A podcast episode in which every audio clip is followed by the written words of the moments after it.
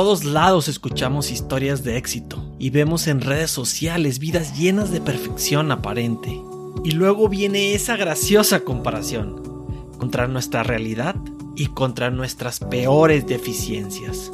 Se amplifican las imperfecciones, se incrementa la inseguridad y se genera parálisis. Contraseña Podcast nos presenta la parte humana de nuestros invitados. Lo no tan presumible, sus malas decisiones, sus caídas, su cruda realidad. El mundo requiere menos perfección, más empatía, más vulnerabilidad.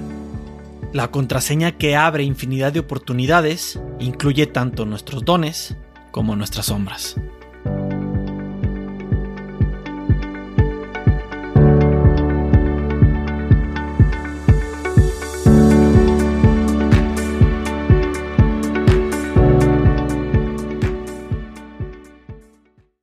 Desde que, desde que piensas en, apostar, ya empiezas a generar e, estas eh, estimulaciones del sistema nervioso que te empiezan a hacerte sentir bien. Obviamente cuando vas trasladándote, cuando tomas el teléfono, cuando haces la apuesta, cuando te metes a la computadora, eh, durante todo el proceso. Y el bajón terrible viene cuando es el momento de que ya no hay forma de apostar, se acabó, te cerraron el casino, se acabó el partido de básquetbol, fútbol americano, eh, béisbol, lo que sea o se acabó el dinero. Fíjate, ahí, este, en las secciones de, sustancia te dicen, la sobredosis viene cuando una persona ya se metió el pomo completo y pues queda tirado el cuate y ahí lo ves un bulto, ¿no? Tirado. Este, alguien que utilizó drogas también se dio el pasón, este, tuvo una sobredosis y terminó allá en el hospital. Los fármacos igual, terminó dormido, se le pasó y demás. Aquí no hay sobredosis la sobredosis viene cuando se acaba el dinero. Entonces, este, cuando se acaba el dinero es cuando realmente eh, te sientes terrible, ¿no? Terrible. Y, todo mundo, todo jugador va a experimentar esta parte, porque a pesar de que hay ganancias, periodos largos de ganancia, incluso puedes traer una racha ganadora tremenda, este, siempre todo el jugador va a experimentar quedarse sin dinero. Y es una sobredosis, y es una sensación este, espantosa, ¿verdad? donde, pierdes la esperanza, incluso dices, no, pues yo creo que ya mejor valgo más muerto que vivo, eh, ya no tiene caso esto, ¿qué hice? Eh, es como que una, una, especie de como de sobredosis con cruda, espantosa, y, así viene. Pero sí, eh, este, hay muchas teorías donde dicen eso, de que, bueno, ¿dónde está realmente la, parte de, de la ¿A, qué te haces adicto? Pues sí, te haces adicto a estas sensaciones de placer, a estas sensaciones de, de, de, adrenalina, de altas sensaciones de riesgo, este, pero finalmente, poniéndolo en palabras muy sencillas, este, el jugador se hace dependiente de la conducta del juego, porque el juego es lo que me aleja de la miseria emocional a la que estoy viviendo. O sea que en pocas palabras, el resultado sí pasa a segundo término. Te voy a explicar por qué yo lo veo así o lo concluyo así. Porque si ganas, lo único que haces es alargar el proceso. Eh, porque sigues teniendo el dinero que te va a servir para volver a querer vivir el proceso. Porque necesitas volverlo a hacer.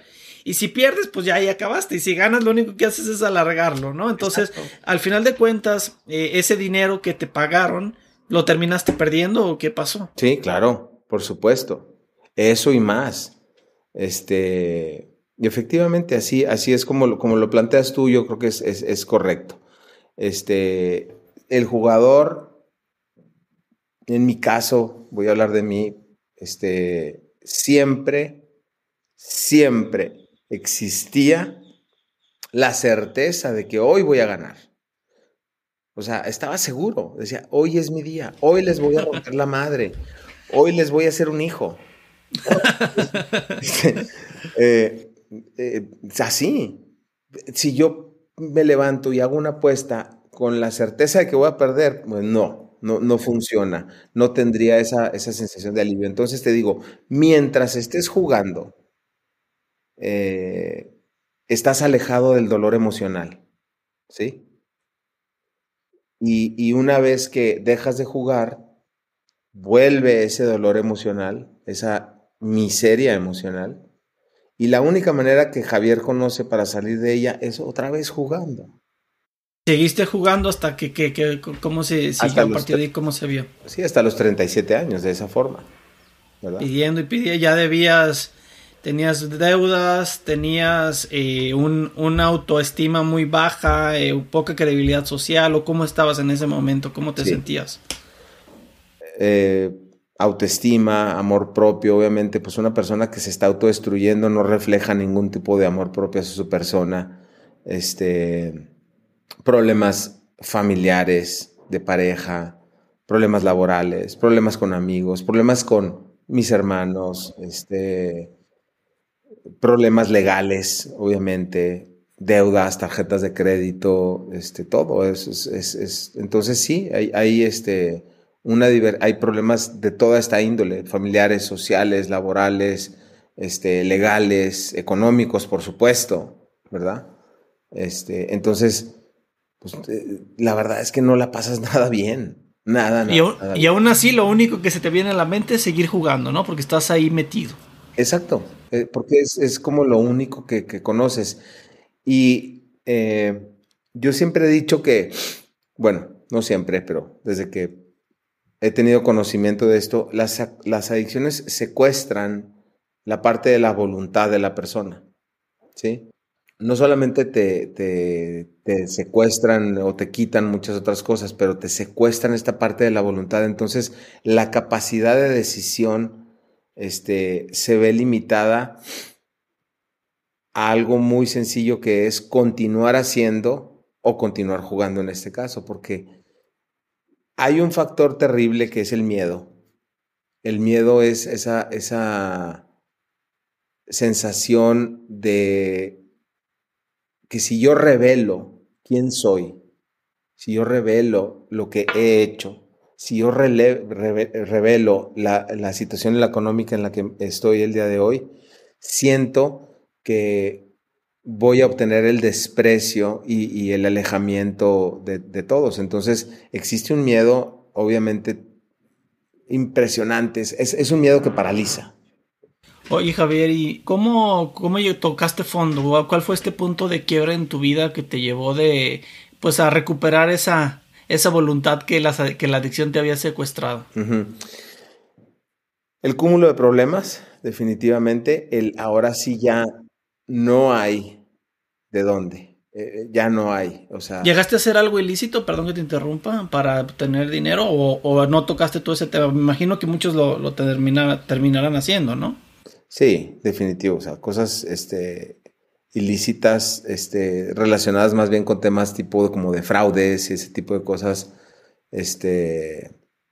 Pues robar, este, toca, tomar dinero de alguien más para una apuesta, al cabo lo va a regresar, cosas de estas. Exacto, sí, sí, sí. Eh, definitivo, emitir cheques sin fondos, este, son ilícitos, ¿verdad?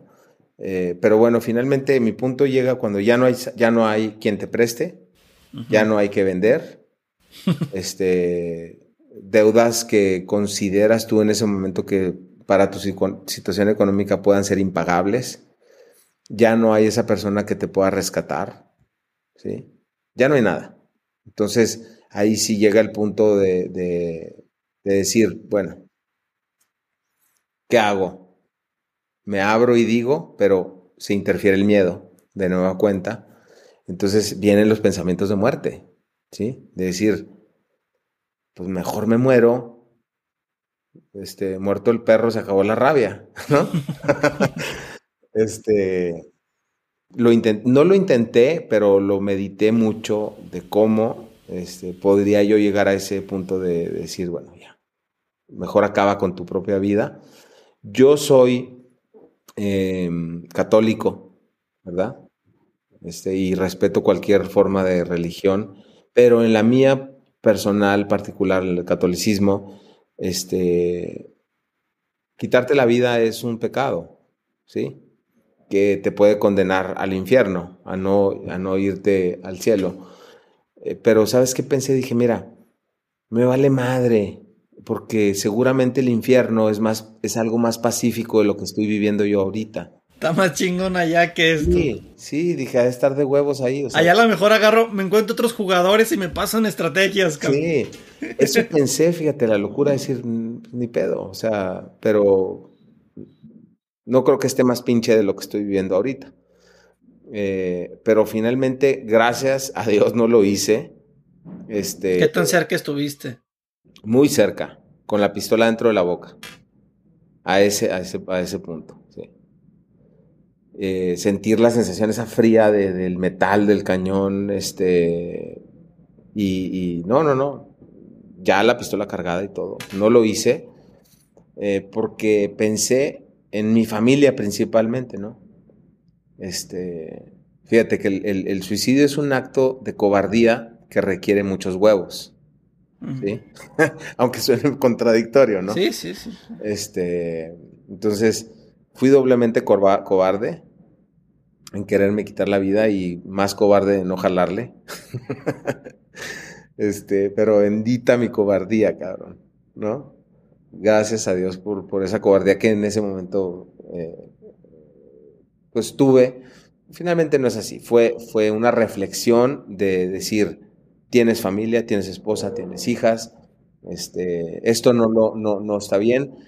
Y en ese momento tengo, recibo una llamada así. A ver, Javier, ahorita me cuentas la llamada porque es bien importante, pero yo quiero eh, profundizar un poquito en ese momento tan crítico que hubo en tu vida y es que yo siempre he tenido la digamos, de alguna manera la versión o la forma de pensar de que en la vida todos tenemos cosas buenas y cosas malas. Cosas que nos gustan, cosas que no nos gustan. Algunas personas tendrán más malas que buenas y otras personas más buenas que malas. Pero lo importante es qué peso le damos nosotros a cada una de ellas y cuáles vemos más, cuáles nos llaman más la atención, cuáles valoramos y en cuáles nos enfocamos. ¿No será que eh, cuando tú te llevaste la pistola a la boca era porque pues lo único que veías eran las mil cosas malas que tú habías construido y que la vida te había llevado.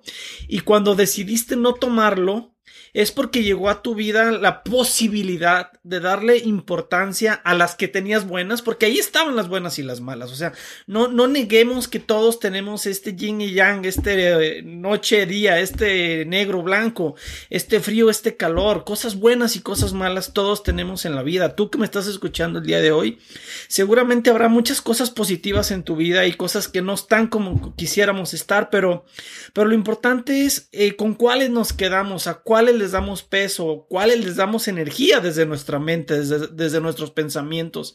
Y en ese instante, Javier, hay posibilidades de que lo único que cambió es a qué le diste tu importancia y a qué le diste atención. Sí, definitivamente así es. Y, y, lo que en ese momento este, alejé, yo creo que alejé toda la porquería de mi vida este, y vi que tenía cosas todavía maravillosas, como es una familia, de entrada, o sea, este, y tener todavía estar, estar, estar vivo, no estar a lo mejor todavía en prisión, o dije, todavía tienes cosas buenas, pudiste haber llegado mucho peor, entonces, este, ahí fue como una sacudida de ver que, que, que aún quedaban cosas por las cuales vivir. Y entonces recibes la llamada. En ese momento, eh, ya, me saco la pistola, la guardo, rompo en llanto, así, este, de, de, de no sé, de una sensación como de, de felicidad, ¿no? Y de tristeza simultánea, como algo muy revuelto ahí. Recibo una llamada, era mi hermana. Este, ya sabían mis hermanos y mi esposa eh, lo que estaba sucediendo. Entonces me dice, eh, vente a mi casa, quiero platicar contigo. Y dije, wow, o sea, esto no es normal sabían que estaba sucediendo tu momento malo en la vida, pero no que estabas a punto de quitártela. No, sí, sabían, sabían por lo que estaba pasando, eh, mi problema de, apuestas. Entonces me voy a su casa y eh, entro y estaba toda mi familia reunida, todos. O sea, ¿Cuánto tiempo pasó entre, entre que te quitaste la pistola y te llamaron? Dos o tres minutos. O sea, es sincronismo a más no poder, ¿no? O sea, fue, fue la vida diciéndote, ok, ya decidiste tú no hacerlo, eh, te dimos la posibilidad de que tú decidieras, te dimos libertad para que estuviera en tus manos y como lo decidiste, entonces estamos aquí para ayudarte a cambiar el rumbo. Así es. Entonces llegó ahí, ahí está toda mi familia reunida. Este, según ellos me iban a hacer una intervención. La intervención es cuando agarran los familiares agarran al adicto para convencerlo de que se interne en una clínica. Ya. Sí, este, entonces yo cuando, pero es para convencerlo, porque normalmente están negados, ¿no? Entonces yo llego eh, y, luego, luego me empiezan a decir y les dije, sí. fue otro momento de gran alivio, de, decir, ya finalmente, porque yo tenía mucho miedo de abrir. No estoy solo, ¿no? el, miedo era el que me, fue llevando a, tanto, el miedo de abrir una verdad, porque ya tenía yo posiblemente tal vez un año queriendo deshacerme de, de esta locura que estaba viviendo y de esta miseria emocional, como le digo yo, que estaba viviendo. De los 28 a los 32, este, hubo muchos problemas, pero, pero no, no, no, no como tales. Yo creo que como, fueron como, como cinco años más o menos este, en los que viví o sobreviví este, estando en un, en un estado emocional terrible. Me acuerdo que subía y bajaba de peso de una manera impresionante, no dormía o dormía en exceso, este, no me podía concentrar, eh, muchos, o sea, problemas de, de, toda índole, pero el miedo me seguía siendo el, el principal obstáculo para, para poder este, abrir. Y te digo, soy honesto, tenía el deseo de seguir jugando porque pensaba que aún me iba a recuperar. Claro. Así, así es como funcionó. Yo creo que si esa sensación no existiera, Javier, no habría jugadores, ¿no? Jugarían, eh, o al menos no jugadores enfermos. Aquí, antes de regresar a tu historia y a tu punto de inflexión, quiero hacerte una pregunta que, que viene justo en este punto. Y tú que, que, eres experto en el tema nos podrás ayudar. ¿Cuál es ese punto en el que pasa de ser un juego como tal, pues al final de cuentas la palabra dice es un juego, es para jugar, que no sé si debamos satanizarlo o no, eh, hasta dónde, cuál es el punto de riesgo en el que así como un alcohólico puede tomarse unas cervezas, unos vinos y pasar al otro lado, a, alguien que pueda hacer un jueguito, una puestita con un amigo en una casa de ¿Qué juegos son los más eh, peligrosos y cuál es el punto que tenemos que cuidar para evitar eh, caer en una situación de enfermedad como la que tú nos compartes? Ok. Bueno, mira, te voy a ir contestando parte por parte de, efectivamente, yo no satanizo al juego, no satanizo a los casinos ni a las apuestas. Eh, son, hay personas que lo pueden hacer lúdicamente, de, por diversión. Hay personas que no pierden el control, como el el cuate que se puede echar tequilita, dos tequilitas, y no se pone la pedota, ¿no? Este, y, el, este, gente que puede jugar y disfrutar el juego. No, no Y tener un presupuesto para perder, ¿no? Sí, es una diversión. Este, pero habemos otros que, pues, no, no lo pudimos controlar y se nos convirtió en una adicción. Entonces, este, yo tampoco satanizo, yo creo que no hay que satanizarlo. Este, dos, todas las formas de apuestas son muy peligrosas. ¿sí? No hay yo una que te diga, esta puede ser más adictiva que otra. Este, todas son, haz de cuenta que me, como si me dijeras, oye, ¿cuál es más, cuál te puede volver más alcohólico, el whisky, el coñac o el tequila? Pues todo es idéntico. ¿no? Cualquier forma de juego es peligrosa. Y eh, tres, la línea esta que dices, ¿en qué momento? ¿no? este, pasa de ser diversión a un problema. Y es muy fácil. Cuando el juego o las apuestas comienzan a tener una interferencia en las diferentes áreas de tu vida cotidiana, ya se convirtió en un problema. Es decir, cuando el juego interfiere con mi familia, con mi parte social, escolar y o laboral, eh, espiritual, por supuesto, nada que ver con la religión, pero en la parte espiritual, o sea, como, como te decía, cuando empiezas a mentir por el juego, ya no está padre, ¿no? O sea, vieja, no, ¿de dónde vienes, mi amor? No, del casino, me fue de poca madre. Y el otro que tiene que esconderlo ya no está padre. Y fíjate que a mí me, se me hace súper peligroso esta adicción, Javier, porque los, los, los alcohólicos, por ejemplo, es muy difícil que lo puedan ocultar, o sea, lo pueden negar y pueden, y pueden no creerlo.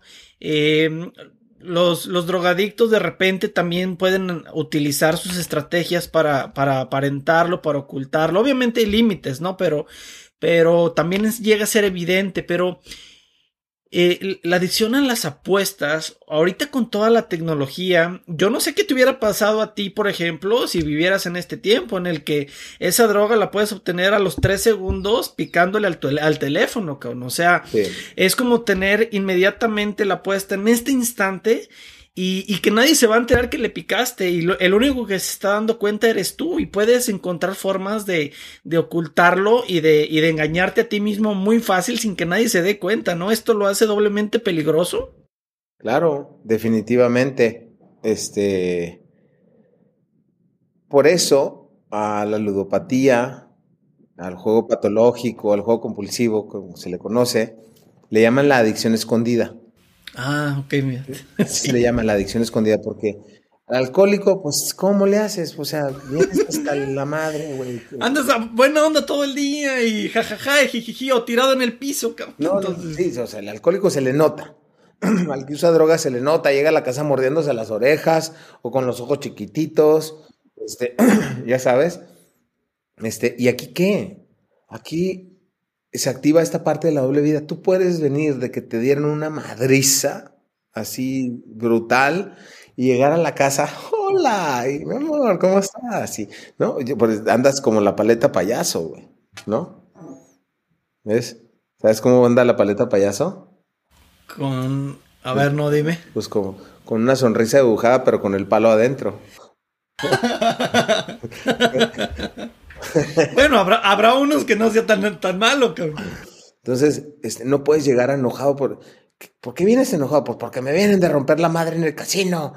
No, tú te callas. Porque te van a regañar y va a ser doble la. Entonces, tienes que activar eh, eh, esta. Y nadie se da cuenta, es invisible, es escondida, es una adicción escondida, hasta que empiezan las sospechas, los dos, tres cositas que son muy obvias donde ya el familiar decir, ah, este güey se me hace que andan apuestas. No, incluso, incluso, pues es muy común, yo creo también que, que, pues las personas que están metidas en estas adicciones, pues sí compartan, pero cuando les conviene, ¿no? Cuando ganan, te muestran, gané, entonces eso hace que agarren crédito social ante lo que están haciendo. O sea, mira, no le va bien, pero pues cuántas veces no oímos a los amigos, a los conocidos que se fueron a Las Vegas, que jugaron y te platican las que ganaron, pero pues nadie platica las que perdieron. Ok, fíjate, tocas un tema bien importante, este, la parte social.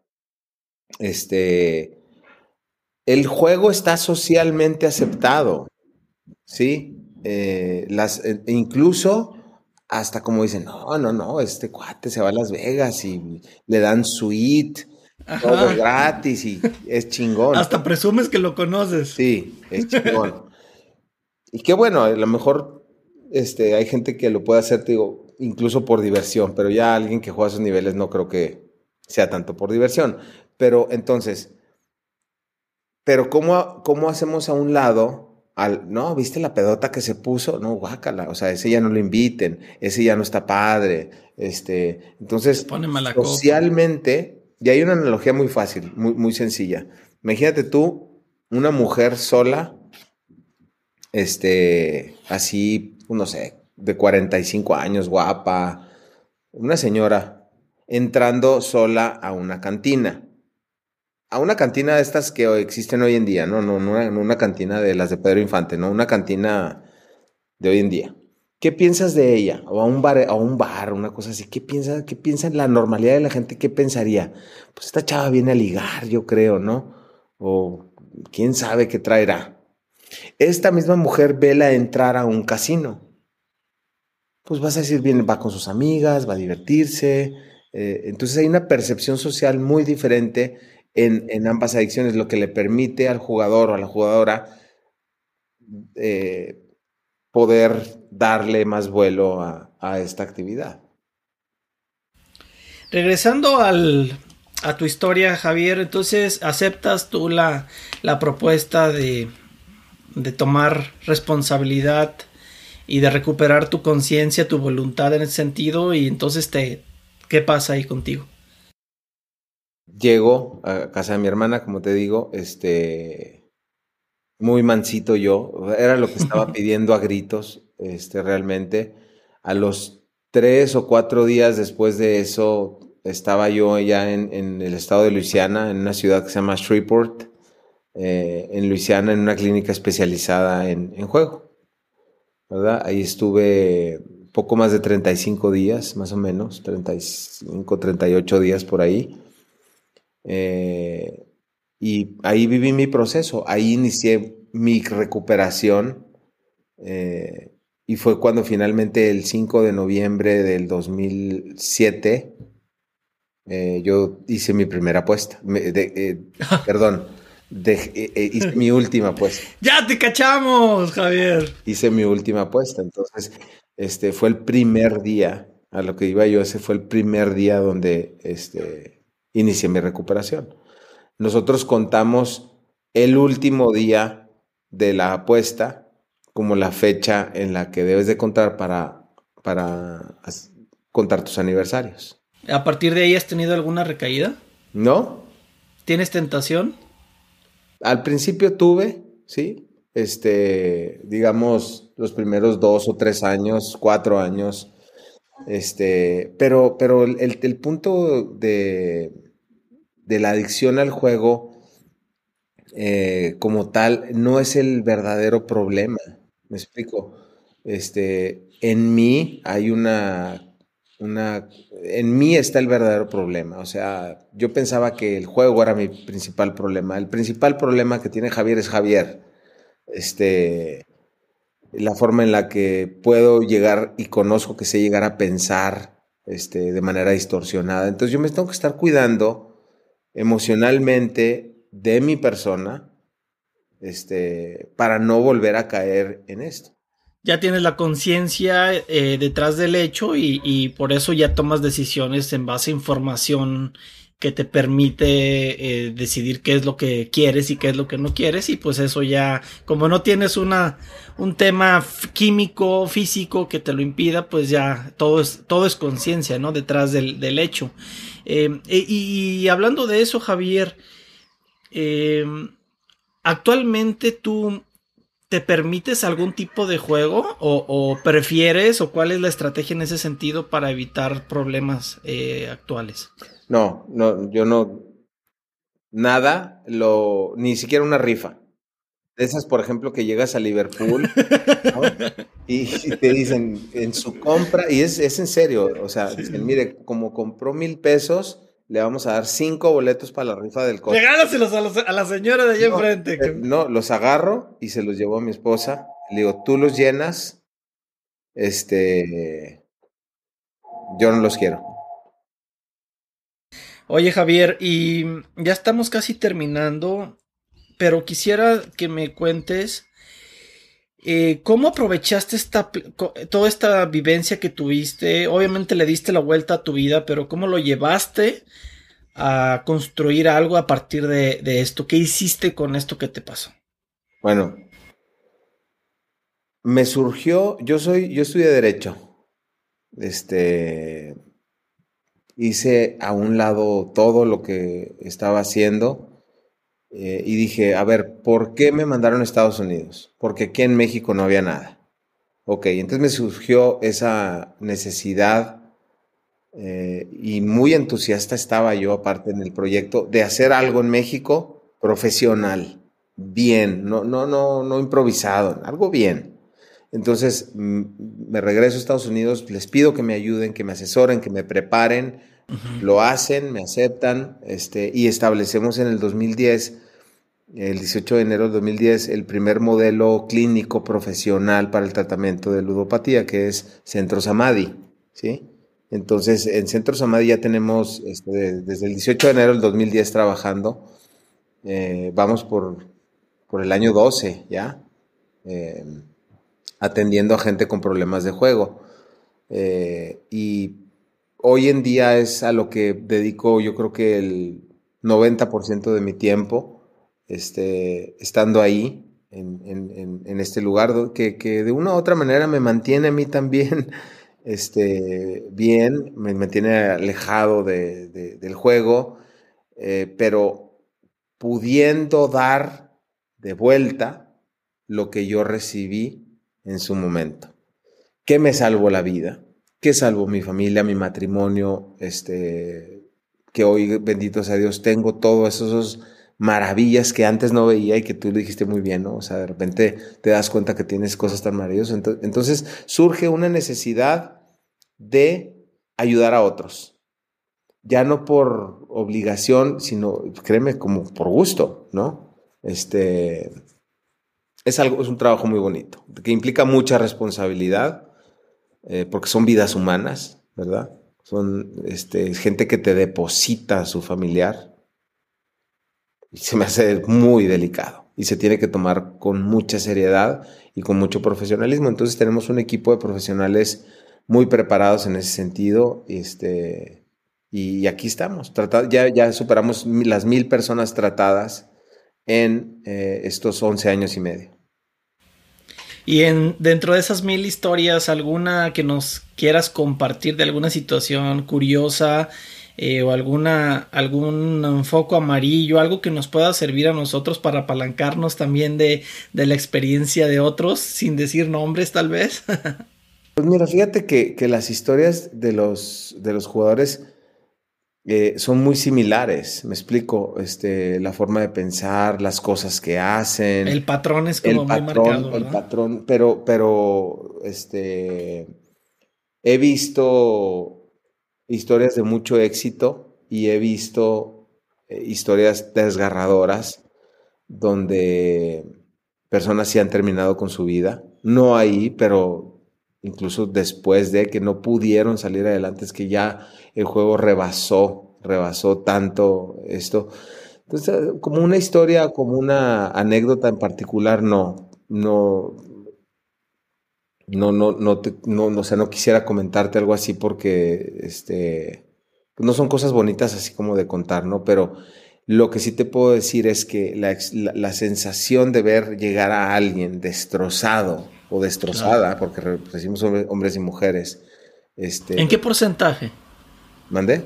¿En qué porcentaje? ¿Cómo está ahorita esa, ese, digamos, la repartición entre hombres y mujeres ha cambiado en el tiempo? ¿Cómo lo has visto tú? ¿Cómo está repartido? Eh, anteriormente el, dependía de la oferta de juego en México. Hoy la oferta de juego en México te ofrece este, para hombres y para mujeres. Eh, socialmente es a lo mejor no tan aceptado que una mujer reciba este tipo de tratamientos. Por eso más o menos nuestra proporción es como de, a lo largo, digamos, de estos mil personas han sido 650 hombres y 350 mujeres, este, aproximadamente en, esa, en esa proporción. Te preguntaba porque a mí me ha impactado las últimas veces que he estado, he pasado por un casino, la cantidad de mujeres, normalmente grandes, eh, me refiero a, señoras ya maduras que probablemente ya no tengan el compromiso o la responsabilidad con sus hijos y que encuentran en los casinos y en las tragamonedas una, una, una salida, ¿no? ¿No es, ¿No es cada vez más común ese, ese tema? Sí. Es, es, es bien triste ver cómo este, en, el, en caso particular de las mujeres este, ya mayores que ya no tienen que cuidar a nadie, pierden muchas veces ese sentido. Dieron tanto amor y tanto cuidado a otros este, que llegan y sienten que su vida no tiene sentido, ¿no? Este, entonces se encuentran en el casino, eh, ese, eh, llena ese vacío. Tristemente te digo, es este, casi cualquier malestar emocional que una persona pueda estar sintiendo, se va a ver compensado o sanado. Es como un analgésico, ¿no? Temporal eh, el casino, entonces, o las apuestas. Entonces la gente se engancha, se engancha en esto y, bueno, termina. Todo lo que te pueda ofrecer el, casino o las apuestas siempre te va a pagar con lo contrario. Si vas por dinero, te va a traer deudas. Si vas porque te sientes sola, te vas, a, sentir más sola, ¿no? Si vas por este, buscar amigos, lo único que te vas a buscar son este, muchos enemigos. Todo lo que, por lo que vayas a buscarlo. Si vas por diversión y sabes controlarte, bueno, esa es otra historia. Pero, pero es, es, terrible, ¿no? el, revés que te puede dar una adicción. Espero que no tengas un casino propio y a un lado el centro Samadhi, Javier. ¿Qué pasó? la cura y la enfermedad hay un lado. Y fíjate que ahorita que comentabas de, de esto de, de, la gente que llega. Es tan silenciosa la enfermedad, ahorita razonándolo, es que esas mismas personas ni una idea se dan porque se la pasan tratando de llevar gente como a compartirles esto que están sintiendo ellos, sin darse cuenta de que es algo negativo, no es algo positivo. Y yo he escuchado muchas historias de, pues, de personas que tratan de jalar gente a, a acompañarlos y llega un momento en el que, pues, luego ya el que se queda es el siguiente y, es una como círculo vicioso muy feo, ¿no? Sí, este, sucede mucho eso. Imagínate, el, eh, una persona que tenía 25 años trabajando en una empresa, la despiden, se siente dolido, se siente frustrado, se siente enojado y con mucho miedo de lo que sigue para él, porque apenas tiene 55 años, ¿no? Eh, o, o 60 y dice, todavía me queda mucho. Este, y el, el, compadre le dice, vente, compadre, vámonos al casino, no te agüites, cabrón, vente. Y, y, y, lo lleva y, ahí se le quita el enojo, la frustración y el miedo y se chinga su liquidación. Entonces, dices, espérate, o sea, es bien delicado invitar a alguien al casino, bien delicado, porque no sabes esa persona, si tú no estás enganchado, invitas a alguien, no sabes si esa persona se va a enganchar, entonces eh, puede ser terrible, ¿no?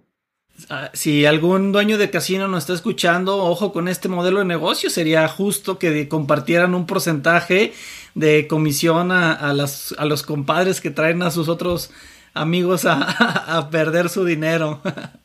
Javier, eh, ¿cuál es la principal sombra que has venido cargando este tiempo? La principal sombra que he venido cargando todo este tiempo es el ejemplo de mi padre.